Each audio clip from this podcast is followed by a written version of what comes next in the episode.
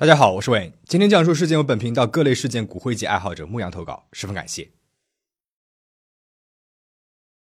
今天咱们来讲一讲发生在几个月之前的爱达荷大学学生遇害案，它可以说是目前全美讨论度最高的案件了。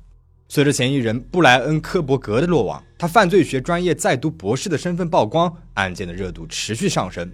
一个犯罪学专业在读博士居然成为了命案嫌疑人，其中有何原因？目前疑犯的动机尚不明朗，而布莱恩本人呢也拒绝认罪。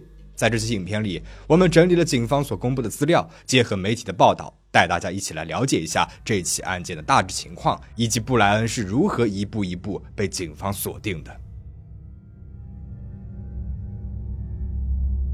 事件发生在莫斯科，那注意啊，这里的莫斯科不是俄罗斯的那个，而是美国爱达荷州西北部拉塔县的县治，同时呢，也是爱达荷大学的所在地。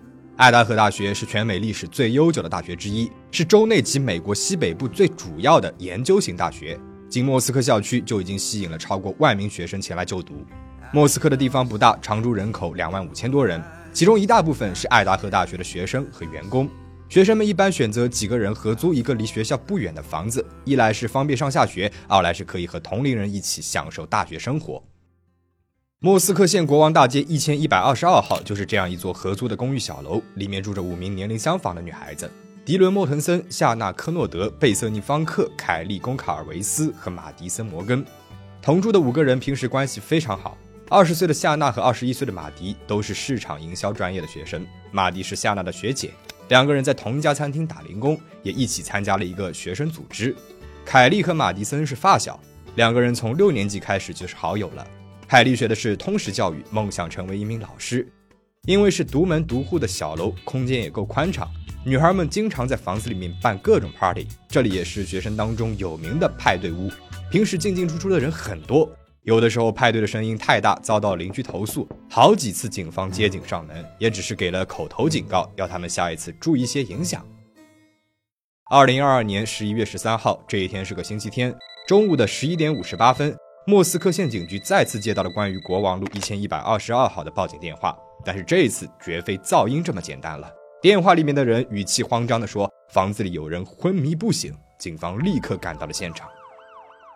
现场一眼看上去是一座三层的小楼，警员们从正门进入，看到了慌作一团的几个人，其中两个人是这里的租户迪伦和贝瑟尼。据他们所说，昨天晚上几个人分别出去 party 玩到很晚才睡。今天他们起来去二楼吃早饭的时候，路过舍友夏娜的房间，发现夏娜和二十岁的男友伊森查平倒在了卧室里，怎么叫都叫不醒。房间里面还有血迹，两个人赶忙跑到了三楼，想要叫马迪和凯莉帮忙，发现他们俩也被害了。迪伦当场吓晕了过去，贝瑟尼颤抖地拨打了朋友们的电话。等朋友们赶到之后，几个人一起拨打了报警电话。警员果然在二楼的一间卧室内发现了夏娜和男友。他们已经没有了生命体征，现场还留有大量的血迹。随后，他们在三楼的卧室内发现了马迪和凯莉的尸体，现场惨不忍睹。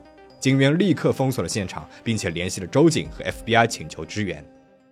下午四点，州警和 FBI 带着鉴识人员赶到了案发现场。这是一座建在斜坡上的三层小楼，一共有六个卧室。从正门进入之后，左手边是通往二楼的楼梯。楼梯后方有一个走廊，分别通向卫生间、储物间和一楼左侧的第一间卧室。大门的右手边则是一楼的第二间卧室，两间卧室都是空的。左侧的卧室属于报案人之一的贝瑟尼。从楼梯上到二楼之后，就是一间宽敞的起居室了。女孩们在这里放了沙发和电视，而靠着楼梯的一侧，也就是起居室的右手边，有一条走道，沿着这个走道就能够到达二楼的第一间厕所和卧室。警员们刚往前走了几步，就看到了夏娜的尸体。她头朝下倒在了地板上。进入卧室之后，警员在床上发现了夏娜男友伊森的尸体。从夏娜的房间出来之后，警员们回到了起居室，顺着另外一条走道来到了厨房。厨房很整洁，这里有一扇推拉门，直接通往外面的庭院。因为是建在山坡上的，这里可以当做是房子的后门。厨房正对面呢，有一间卧室。案发当天晚上，报案人之一的迪伦就睡在这里。厨房和卧室之间则是通往三楼的楼梯，三楼也有两间卧室，其中一间是在楼梯的右手边，靠着一个小的卫生间。警方进入卧室之后，在单人床上发现了凯莉和马迪的尸体。州警还被告知，三楼另外一个卧室在案发时锁着凯莉的狗狗墨菲，狗狗是凯莉和前男友一起养的。为了保护现场，他们已经把狗狗给送走了。房子的所有门窗都没有被破坏的痕迹，门锁是密码锁，只要输入密码就能够打开。凶手应该是某一个知道密码的人。周警在看完现场之后陷入了沉思：案件的性质是什么？凶手到底有几个人？如果是一个人，那他肯定非常熟悉现场环境，事先已经周密的计划过了。那会不会是某一个被害者的熟人呢？他到底是冲着谁去的？又为什么要杀死四个人，却留下了两个活口呢？案件发生之后，马上就引起了巨大的关注。四名大学生在离学校不远的公寓里遇害，这无疑给平日里治安良好、充满着青春气息的大学城笼罩上了一层不祥的阴影。很多学生都吓得回了家。各大媒体在报道的时候，纷纷使用了“谜案”来形容这起案件。而警方这一头呢，因为案发的公寓常开派对，很多学生都对现场非常熟悉，也知道房子的密码，所以没有办法从受害者的社会关系找到突破口。凶手的目标和动机也完全猜不到。要想要破案，第一步就是必须要弄清楚案发的具体时间。那通过法医的检验，对周边的监控的调取和对受害者以及对两名幸存者的调查，警方建立起了一条案发当晚的时间线。确切的说，他们弄清楚了从十一月十二号周六晚上到十一月十三号周日早晨报警前房子里每一个人的活动轨迹，并且推测出了案发的具体时间。周六晚上，夏娜和男友伊森在九点左右来到了一个学生社团，也就是一个兄弟会。这里呢，距离他们家仅有几百米，走路五分钟左右就能够到达。凯莉和马迪则在晚上的十点半叫了一辆 Uber，去了位于莫斯科县主街二零二号的一家酒吧。这家酒吧很热门，凯莉和马迪和许多的大学生一样，都是这里的常客。十三号的凌晨一点三十分，凯莉、马迪和一个朋友一起离开了酒吧，被路上的监控摄像头拍到了。三个人看起来心情很好的样子。一点四十一分，三个人来到了距离酒吧几个街区外的一辆餐车，买了食物。穿着灰色帽衫的呢就是凯莉，黑色外套这位是马迪。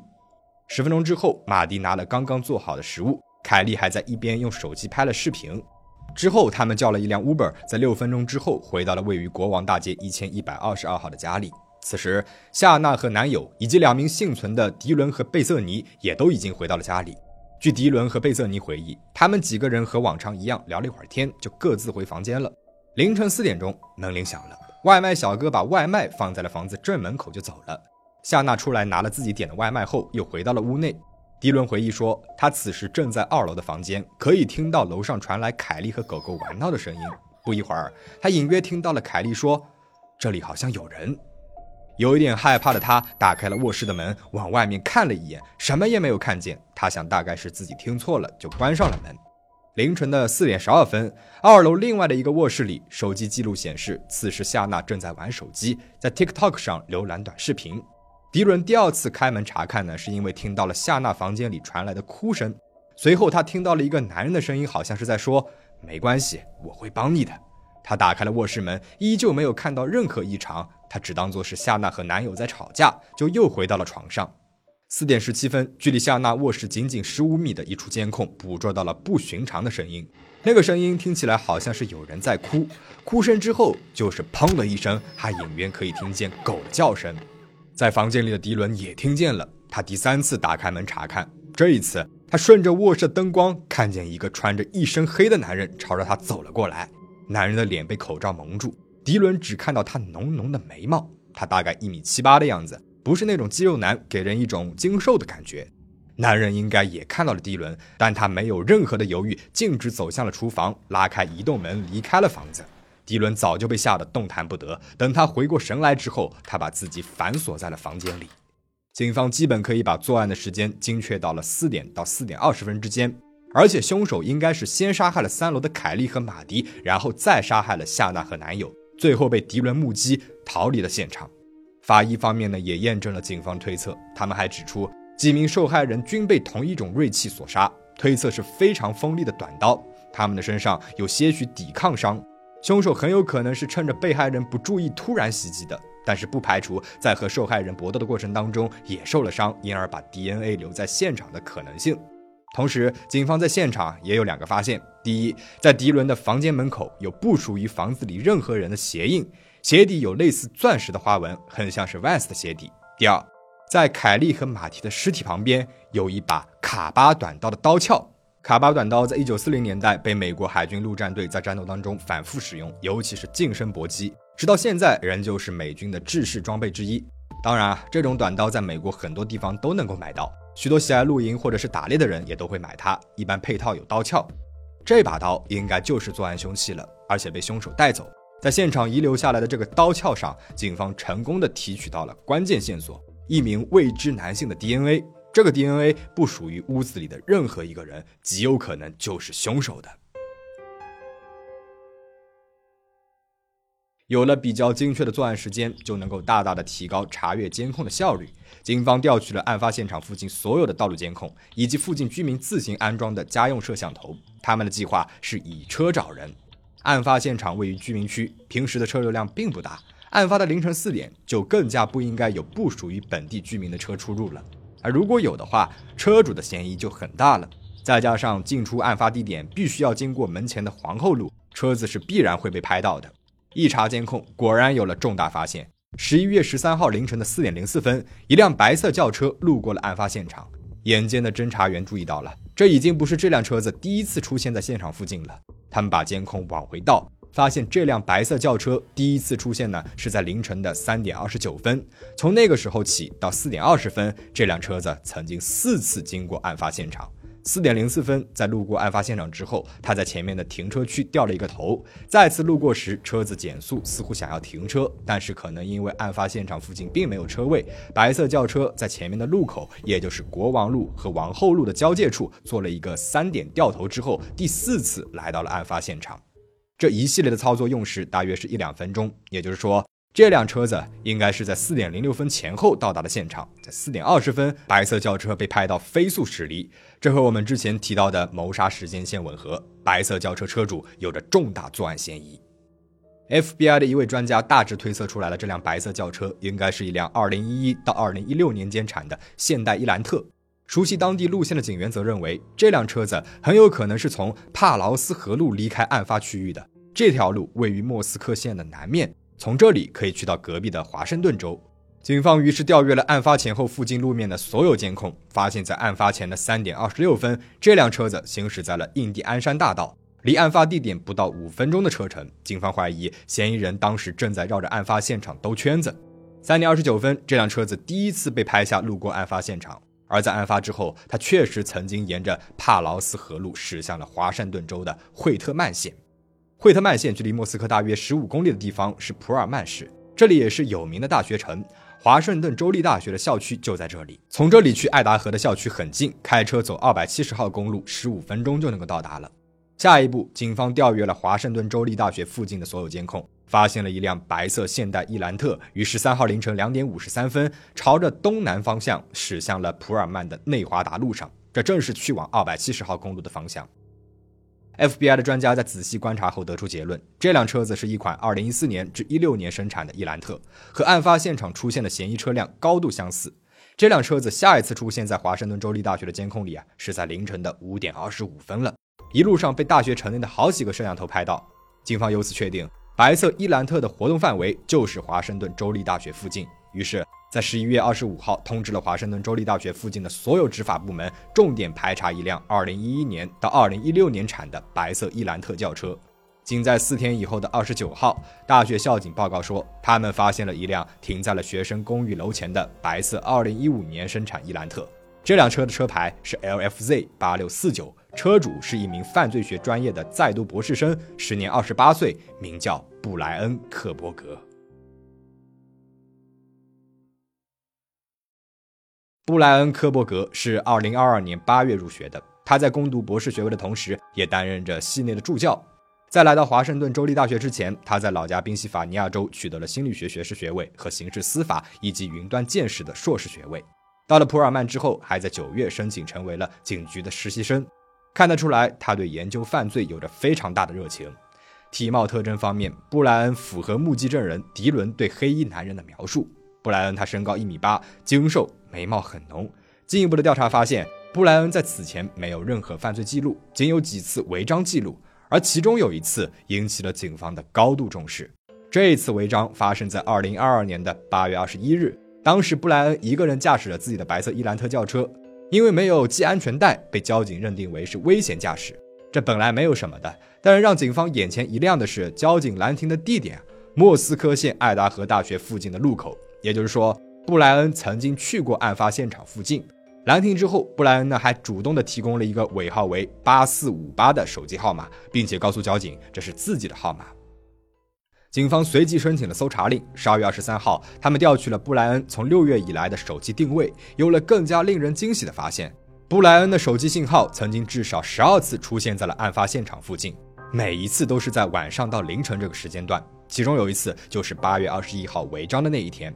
那天晚上十点三十四分开始，他的手机定位显示他就在案发的国王路，直到晚上的十一点三十五分，他的手机信号才离开了国王路。几分钟之后，他就因为违章被交警给拦停。结合之前所说，案发的国王路房子是非常有名的派对屋，平时进进出出的人非常多。布莱恩应该多次去过案发现场，所以他极有可能很熟悉房子的构造，也极有可能认识被害的四名学生。有犯罪现场出现的同款车子，符合舍友对嫌疑人的描述，可能熟悉案发现场房子的构造。如果这些只是让警方把他列为了重点调查对象，那么接下来警方的发现直接是把布莱恩列为了头号嫌疑人。布莱恩的手机定位记录显示，十三号凌晨的两点四十七分，也就是案发凌晨，布莱恩的手机突然和信号塔失联，应该是被人手动关闭，或者是开启了飞行模式。前面我们说过，两点五十三分，华盛顿州立大学附近的监控拍到了一辆类似于布莱恩车子的嫌疑车辆正在往莫斯科方向行驶。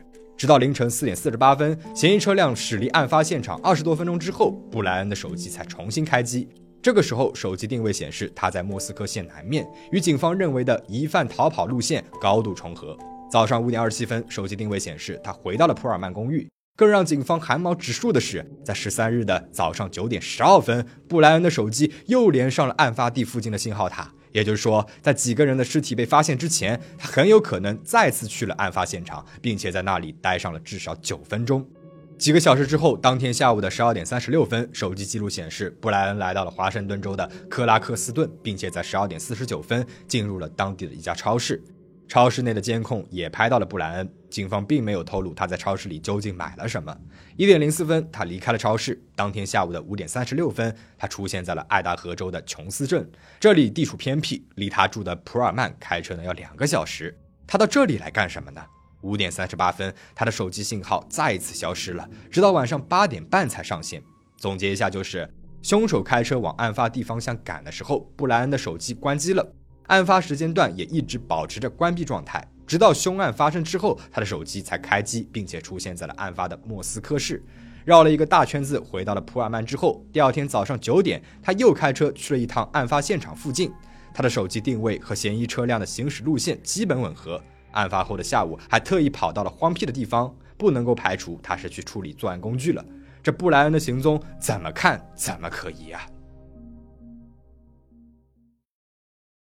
十二月十五日，案发一个多月之后，布莱恩在路上被印第安纳警方给拦下了。当时他开车和父亲穿越了大半个美国，从华盛顿州立大学往宾夕法尼亚的老家赶。虽然当时警方已经基本锁定了他，但是由于没有确切的物证，也并没有办法直接逮捕他。终于在一周之后，法院的搜查令下来了。此时的布莱恩已经回到了宾州老家。之前我们说过，在案发现场有一个卡巴刀的刀鞘上有未知男性的 DNA，也就是说，只要能够采集到布莱恩的 DNA 进行比对，那就能够决定是否可以逮捕他了。但是，警方采集 DNA 的过程啊很不容易，他们没有权利直接从布莱恩身上采集 DNA，只能够蹲守在他家附近等待时机。而作为犯罪学博士的布莱恩十分小心。不仅把自己的车子仔细的清理了，就连扔垃圾的时候都是戴着手套的。警方一连翻了好几天垃圾，都没有找到有用的 DNA。终于在十二月二十七号的凌晨四点，蹲守的探员看到了布莱恩把自己家的垃圾扔进了邻居家的垃圾桶，赶紧偷偷的把垃圾给取了回来，最终提取到了关键的 DNA 证据。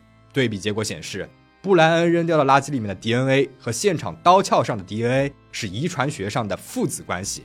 而布莱恩是家里面的唯一儿子，可以说明那刀鞘上的 DNA 就是布莱恩的。十二月三十号下午三点，警方和特警包围了布莱恩的家，正式逮捕了他，并且在同一天以四项谋杀罪以及入室抢劫罪起诉了他。在听说布莱恩被捕之后，他往日的同学和好友接受了媒体的采访。有人说他在高中的时候因为肥胖被人霸凌过，有人说他性格沉默寡言，在被霸凌的同时也会霸凌其他同学。还有人说他在高中最后一年染上了违禁品，但是成功戒掉了。不仅减肥成功，还找到了人生的新方向——研究犯罪。至于布莱恩到底是怎么样的一个人，他有没有真的杀害四名学生，动机又是什么？警方目前还在调查当中。布莱恩在被引渡回爱达荷州之后，法官当庭宣读了检察官对他的起诉，并且告知他一级谋杀罪名一旦成立，最高刑罚将会是死刑或者是无期徒刑。面对检方的起诉，布莱恩他显得很平静，律师将代表他进行无罪辩护。他最终是否会被判有罪，案件会不会有反转？我们只能够拭目以待了。案件讨论度极高的还有一点，那就是幸存者迪伦的反应。他在看到了可疑男子从自己家里面逃走，却只是反锁了房门，没有第一时间报警。很多人都觉得他很可疑，但是目前没有任何的证据能够证明他涉案了。在影片的最后，我想给大家抛出一个问题：你认为凶手是布莱恩吗？如果是他的话，作为一个犯罪学在读博士，又怎么会犯下把带有自己 DNA 的刀鞘留在案发现场的这种低级错误呢？有没有可能凶手并不是他呢？但会不会还有另外一种可能，这是他故意留给警方的证据，一切都是他精心设计好的一场游戏呢？选择无罪辩护的他，难道还想在后续的庭审当中翻案吗？我相信随着警方的深入调查会有更多的细节浮出水面还受害者一个公道。如果有了本案的最新进展我也会及时更新的。最后请大家保持警惕保持安全。我们下期再见。